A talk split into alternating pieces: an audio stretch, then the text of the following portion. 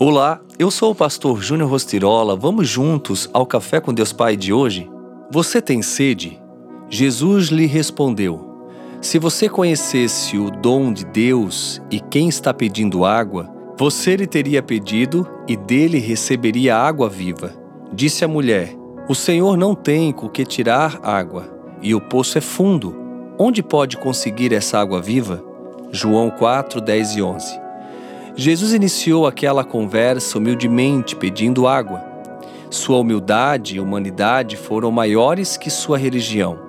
Ir ao poço machucava aquela mulher. Por isso ela escolhia ir em um horário no qual não houvesse mais ninguém lá, por sua condição de indignidade perante a sociedade.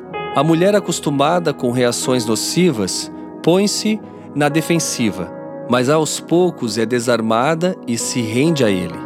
É comum pessoas feridas, em instinto de defesa, serem mais reservadas ou até ríspidas. Mas, a exemplo da mulher samaritana, saia da defensiva e se renda a Jesus.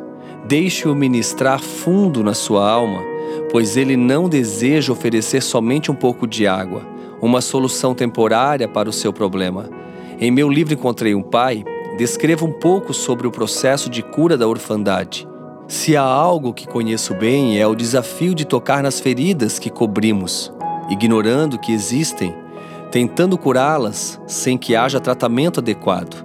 O que Jesus fez à samaritana foi aplicar-lhe o tratamento adequado, assim como fez comigo, trazendo-me cura para cada ferida da minha alma. Jesus quer nos dar uma fonte inesgotável.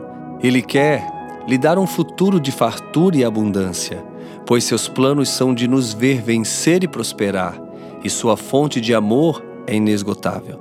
Não questione o modo que Jesus fará o que promete. Isso é com Ele.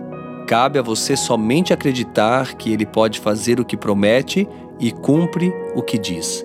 Receba-o em sua vida hoje.